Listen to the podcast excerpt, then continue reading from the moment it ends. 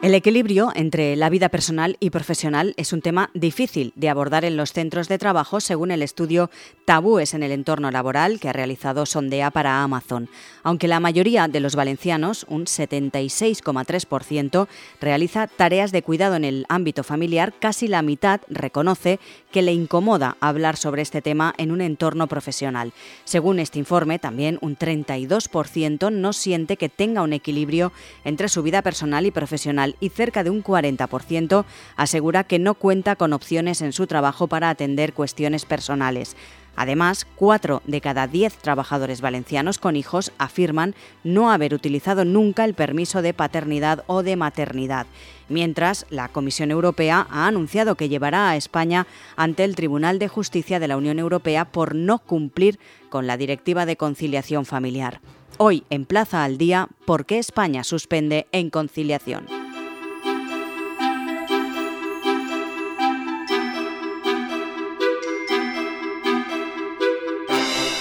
Saludamos a Laura Sagnier, es investigadora y exprofesora de técnicas de mercado de la Universidad de Barcelona. Señora Sagnier, muy buenas. Hola, Lucía. La primera pregunta la acabamos de escuchar hace unos segundos. Eh, ¿Por qué cree usted que España suspende en conciliación? Mira, la verdad es que yo no conozco los detalles de esta normativa europea y tampoco cómo se está midiendo. El detalle de cómo se está midiendo no lo conozco. Pero lo que sí conozco son los resultados de mis investigaciones y los países que he estudiado con mayor profundidad son España y Portugal. Y ambos suspenden en conciliación. Mm, pero yo me sorprende que España sea tan perjudicada, porque yo diría que el problema de la conciliación es un problema en el que suspenden todos los países. Por lo tanto, mm, creo que en él reside la clave del progreso y mm, no sé cómo se ha medido, pero sinceramente no creo que España esté peor que otros países. ¿Dónde cree, en, concreto en España, que está el principal problema? Eh, ¿De los propios trabajadores, de las empresas, de la sociedad en general? Pues mira, Lucía, yo creo que el principal problema de la conciliación radica en lo que es la conciliación, porque la conciliación lo que tiene es que poner de acuerdo mm, la vida privada de un conjunto de personas con la vida laboral en, en esa empresa, ¿no?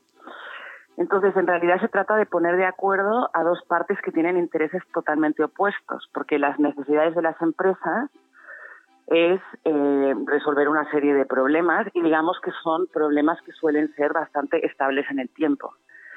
Sin embargo, las necesidades de las personas cambian a lo largo de la vida y tienen unos imprevistos que, no están nada alineados con, la, con lo que es la propia empresa, ¿no? Por lo tanto, en realidad se trata de poner de acuerdo dos mundos tan opuestos que esto pues es, realmente muy complejo. Luego, por otra parte, es que se habla de, conciliar cuando en realidad eh, cada situación es muy distinta. De hecho, en, en, la investigación y para simplificar el cómo esto se tiene que abordar, hemos identificado que hay cinco niveles de necesidad de conciliar la vida personal y la vida laboral.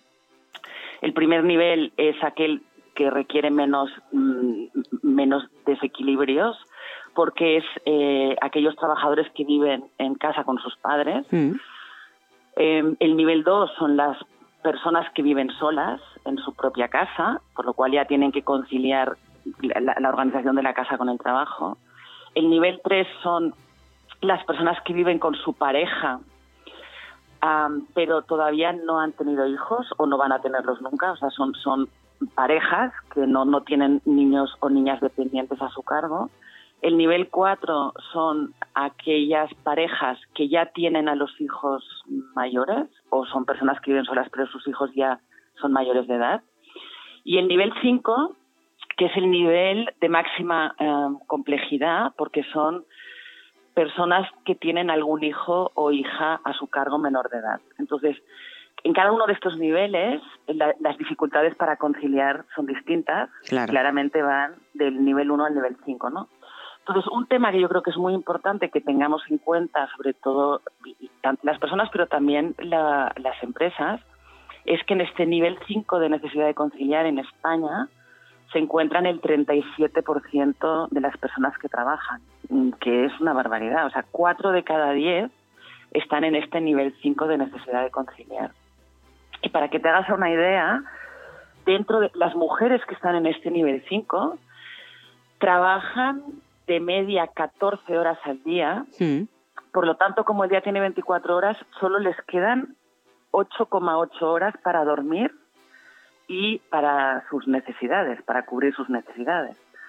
Por lo tanto, estas 8,8 horas en comparación con las 14 quiere decir que estas mujeres tienen un gap de descanso diario negativo de menos 5 horas. O sea, cada día las mujeres que están en el nivel 5 acumulan muchísimo cansancio, porque cada día implica los 365 días del año, porque los niños no tienen vacaciones.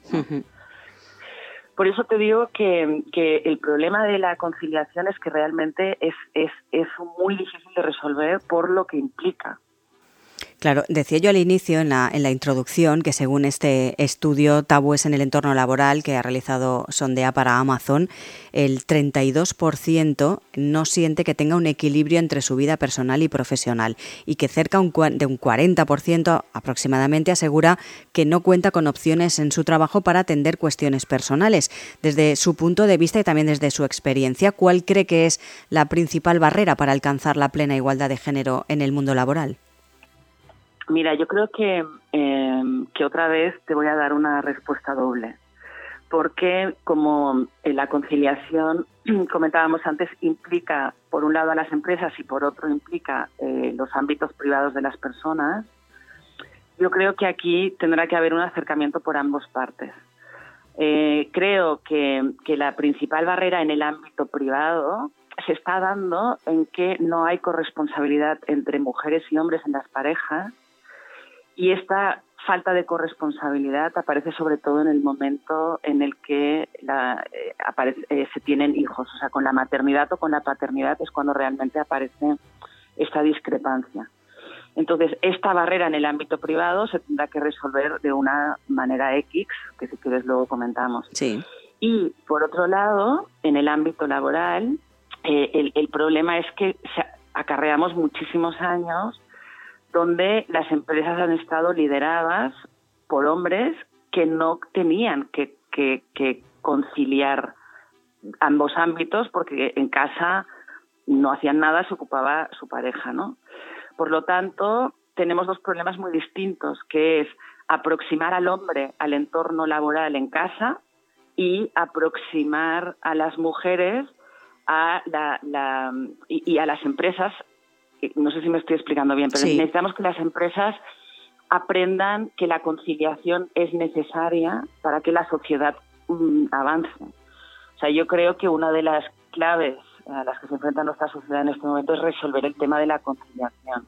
Pero parece mentira que eh, aún eh, sigamos hablando de esa conciliación y, sobre todo de la corresponsabilidad que usted eh, nombra, ¿no? parece mentira que aún sigamos hablando de esto que en mitad del siglo XXI, ¿no? No, pero es normal, ¿eh? porque mira, fíjate que, que en la mayoría de, universidades y, y, a nivel a nivel formativo las mujeres en este país están incluso más formadas que los hombres en, en todos los datos oficiales que existen. Sin embargo, en ni una sola universidad, en ni un solo máster se habla de que el trabajo que hagas, sea el que sea, vas a tener que, que conciliarlo con lo las necesidades de tu vida privada.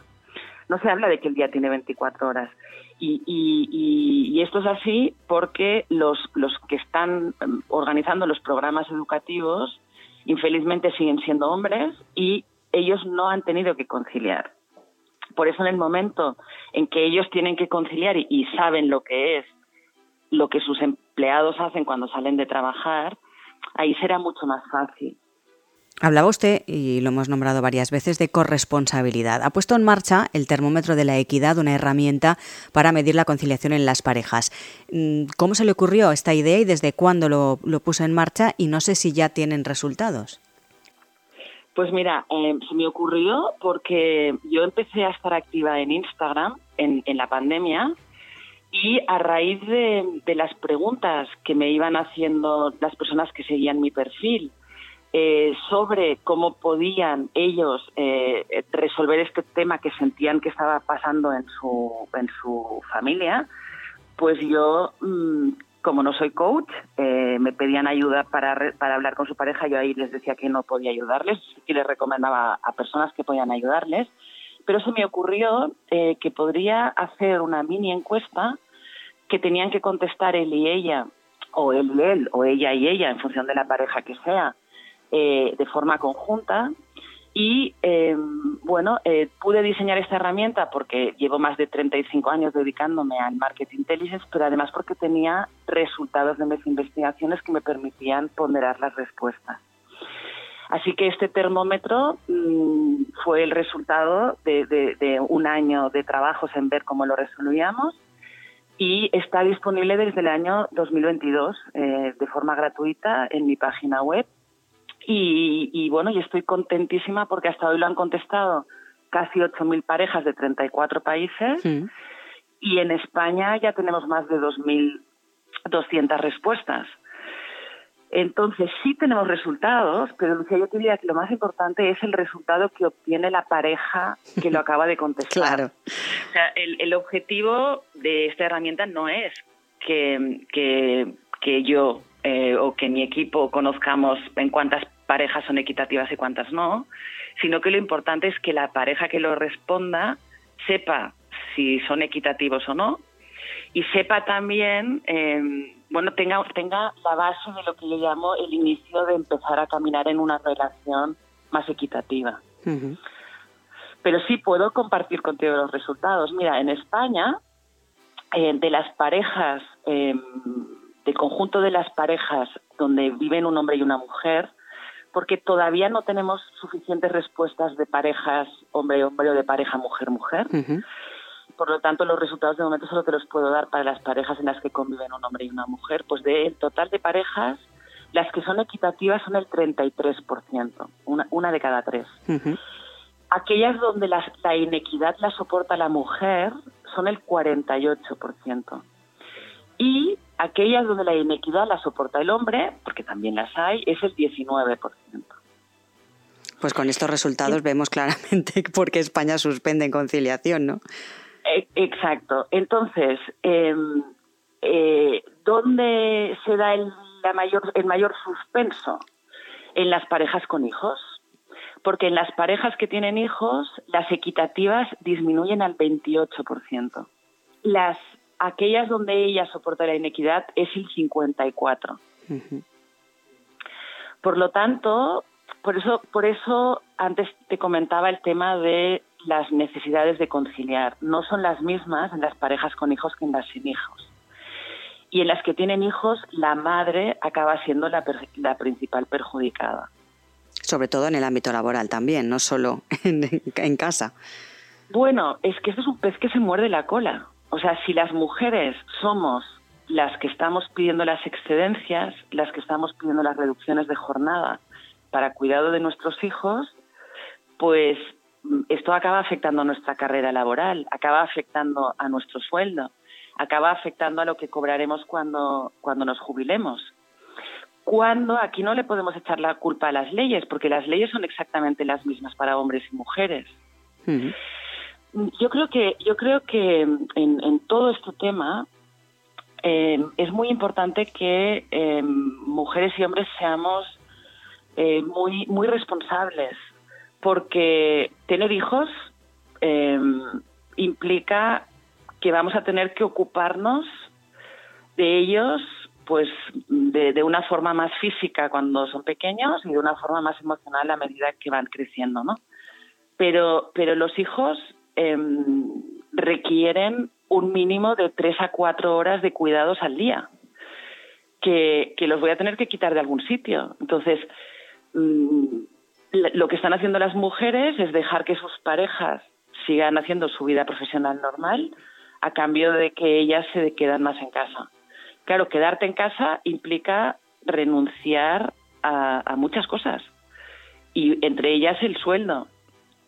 Entonces, no, no, decir, eh, yo digo que la solución, y por eso antes comentaba, que viene de dos lados, o sea, viene de acercar un, que haya un mayor equilibrio en las parejas para que el, si quieres tener hijos esto influya por igual en la vida profesional de mujeres y de hombres y que las empresas cada vez a medida que vayan a estar mm, estando más lideradas por mujeres que ya son las que saben conciliar y lo que ello representa, pues vayan siendo mm, también mm, facilitadoras de, esta conciliación.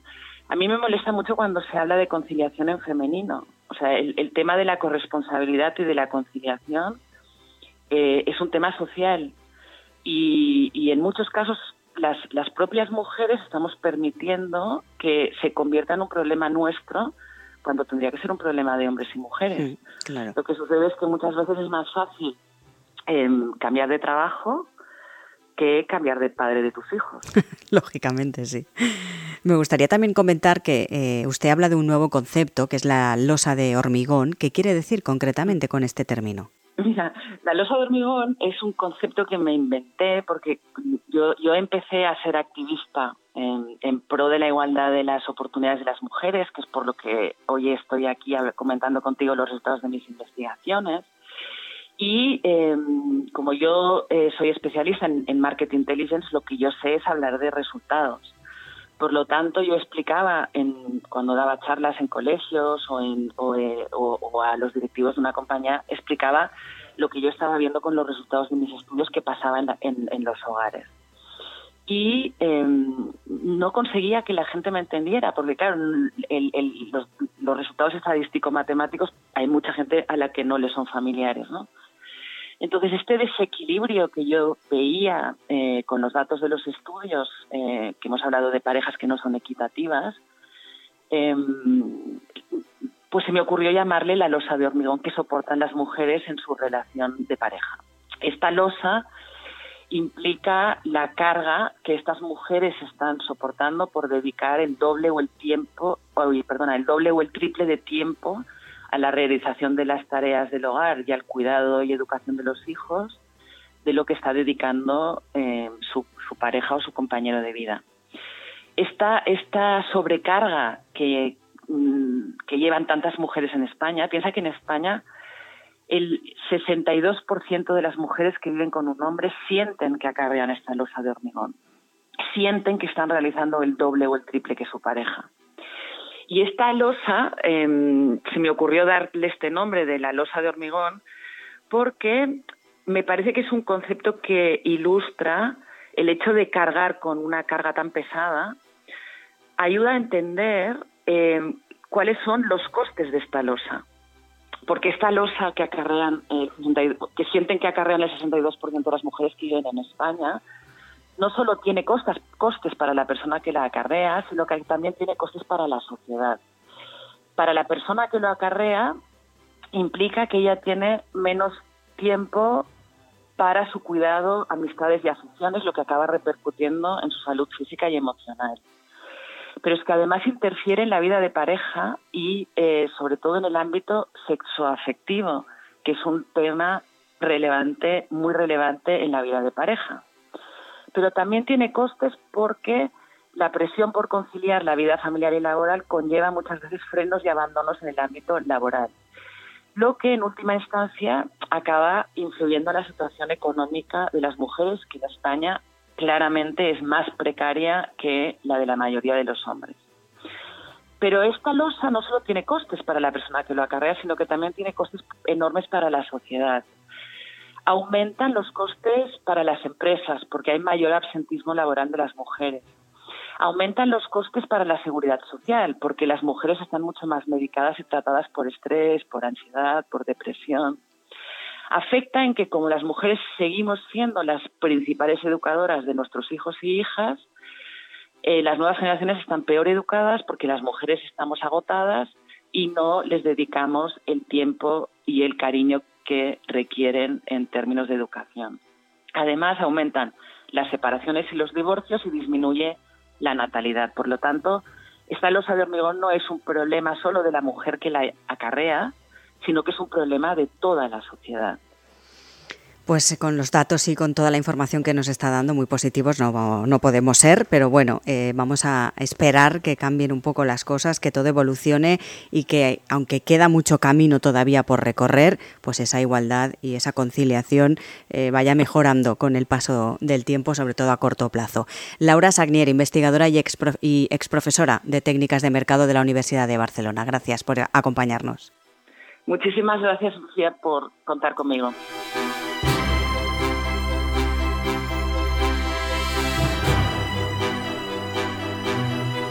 Saludamos también a Clara Molina. Ella es abogada senior del Departamento de Derecho Laboral del despacho Gómez Acebo y Pombo. Señora Molina, muy buenas.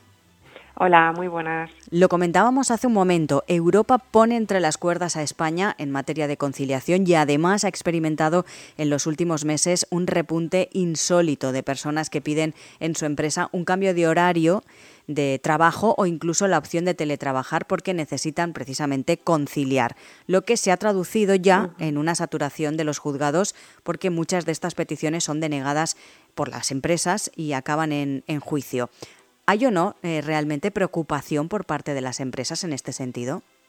Pues Lucia, sí, hay mucha preocupación por parte de las empresas. Al final, estamos hablando de una cuestión que en función de los casos puede llegar a tener una fuerte incidencia en la operativa de las empresas. Pensemos, por ejemplo, en todas aquellas empresas pues que tienen un proceso productivo, que se dedican a fabricar un producto, a preparar un pedido o a ejecutar una obra. En todas esas empresas, la imposibilidad de organizar a su propio gusto, por así decirlo, la plantilla pues mm, genera esa, esa preocupación y sobre todo a las empresas les preocupa también mucho el sentar un precedente, el aceptar una determinada solicitud de conciliación y que ello se traduzca en una avalancha de nuevas solicitudes en la misma línea por parte de otros trabajadores.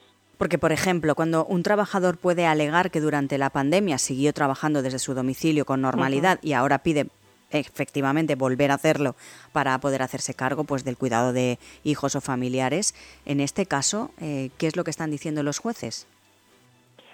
Pues eh, esto que dices puede llegar a ser un, un, antecedente relevante. Al final pensemos que cuando esta cuestión va al juzgado, porque las partes no han logrado ponerse de acuerdo, lo que el juez va a hacer es valorar cuáles son los intereses que están en juego, los intereses o los derechos que están en conflicto. Entonces, por un lado, el derecho del trabajador es claro que es el derecho a la conciliación. Es un derecho que de por sí va a tener una especial protección en nuestro ordenamiento jurídico y sobre todo si estamos hablando de cuidado de menores. Por otro lado, el derecho o el interés de la empresa pues es esa capacidad de, de autoorganizarse, de cubrir las necesidades. Entonces, si la empresa ha denegado esa solicitud del trabajador y esto ha llegado hasta un juicio, eh, es porque la empresa ha debido justificar que esa proposición que le han hecho, esa solicitud, es incompatible con sus necesidades organizativas o productivas o cuanto menos que le supone un grave perjuicio.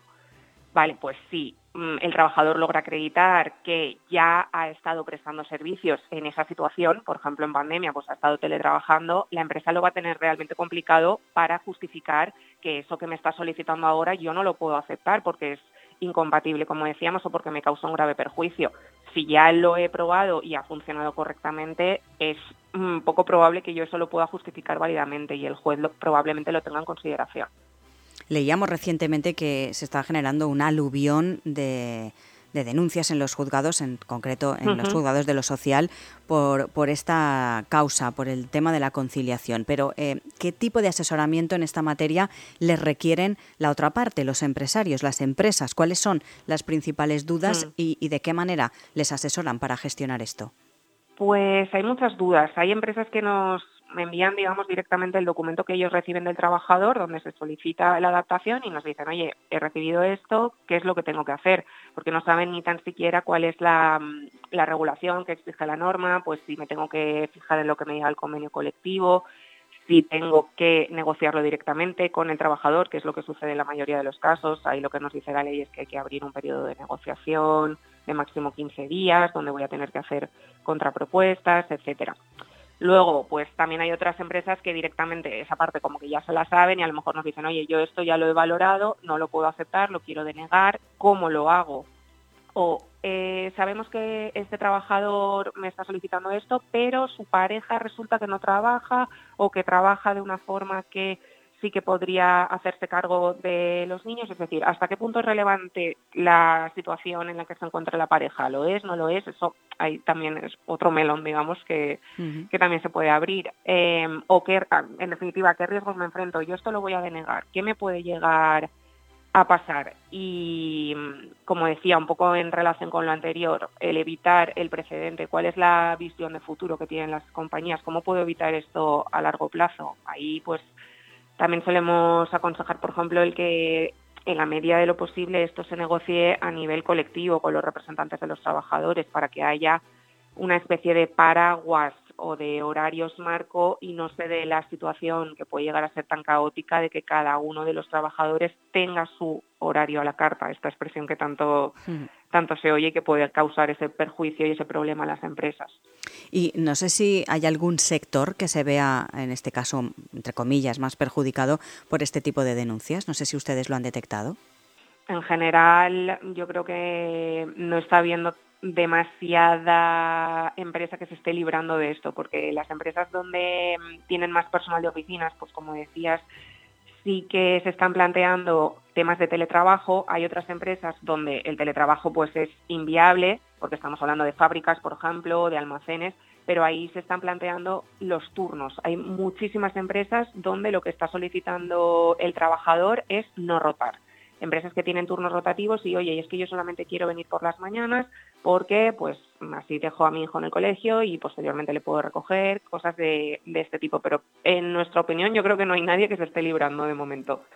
En el caso más genérico, mm, desde su punto de vista, ¿cómo considera que las empresas deberían contribuir a impulsar esa igualdad de género ante esta situación, ante, como hemos dicho antes, ese aluvión de denuncias por parte de los trabajadores por el incumplimiento a la hora de conciliar? Yo creo que es fundamental realizar un análisis exhaustivo de las solicitudes que llegan. Es decir, por una parte, como ya apuntaba anteriormente, considero que puede ayudar mucho a ambas partes, ¿vale? Tanto a empresas como a trabajadores, el trabajarlo con el, um, con el comité de empresa o con los representantes que existan, pues porque al final también para las empresas esto va a ser un elemento de diferenciación. Si hay ciertas empresas que sí que ofrecen garantías o posibilidades en materia de conciliación y hay otras que no, es natural que los empleados pues con el tiempo prefieran esas primeras empresas. Entonces, sí hay otras empresas que no quieren verse en esa situación y que quieren pues mm, atraer también el, talento que corresponde, es importante que esto lo trabajen. ¿Cómo lo pueden hacer? Como decía, con, trabajándolo con el comité de empresa y vamos a ver qué opciones tenemos reales que a mí como empresa pues no me supongan un perjuicio, que sea algo compatible con mi organización, con mis necesidades y que por otro lado pues también lo sea con las necesidades de los trabajadores que más o menos, a ver, es verdad que hay mucha casuística, pero bueno, hay ciertas cuestiones que suelen ser bastante estándares, que son el dejar a mi hijo en el colegio, recoger a mi hijo del colegio, por ejemplo. Entonces, trabajarlo un poco a nivel colectivo con eh, los representantes y luego si me llega ya una reclamación individual, pues al realizar un análisis exhaustivo, ¿el verdaderamente esto lo puedo aceptar? Sí, no, porque no puedo aceptar esto, pero a lo mejor sí puedo aceptar esto otro que es parecido y que al trabajador también le hace papel.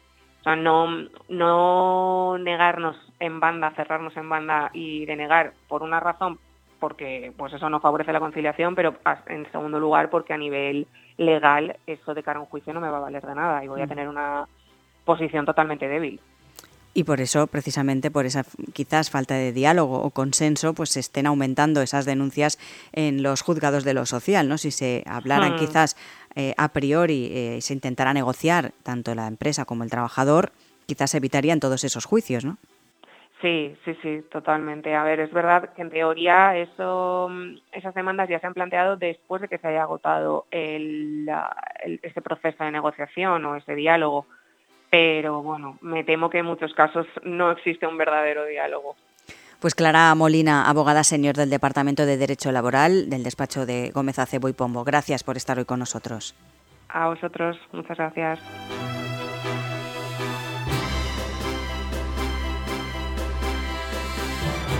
Pues ya lo han escuchado, aunque se ha mejorado mucho en materia de conciliación, según la Unión Europea, España ha incumplido la directiva y puede enfrentarse a una multa millonaria. Lo que está claro, y como apuntan los expertos, el problema no es del trabajador o de las empresas, sino más bien es un problema del conjunto de la sociedad. Los datos siguen poniendo en evidencia que todavía queda mucho por hacer hasta conseguir una conciliación familiar y profesional que sea real. Plaza al Día es el daily de todas las cabeceras del grupo Plaza, lo pueden escuchar también a través de las principales plataformas de podcast a las que pueden suscribirse y enviarnos todos sus comentarios. Les animamos también a entrar en plazaldía.es, pueden encontrar ahí todos nuestros contenidos y realizar también cualquier suscripción.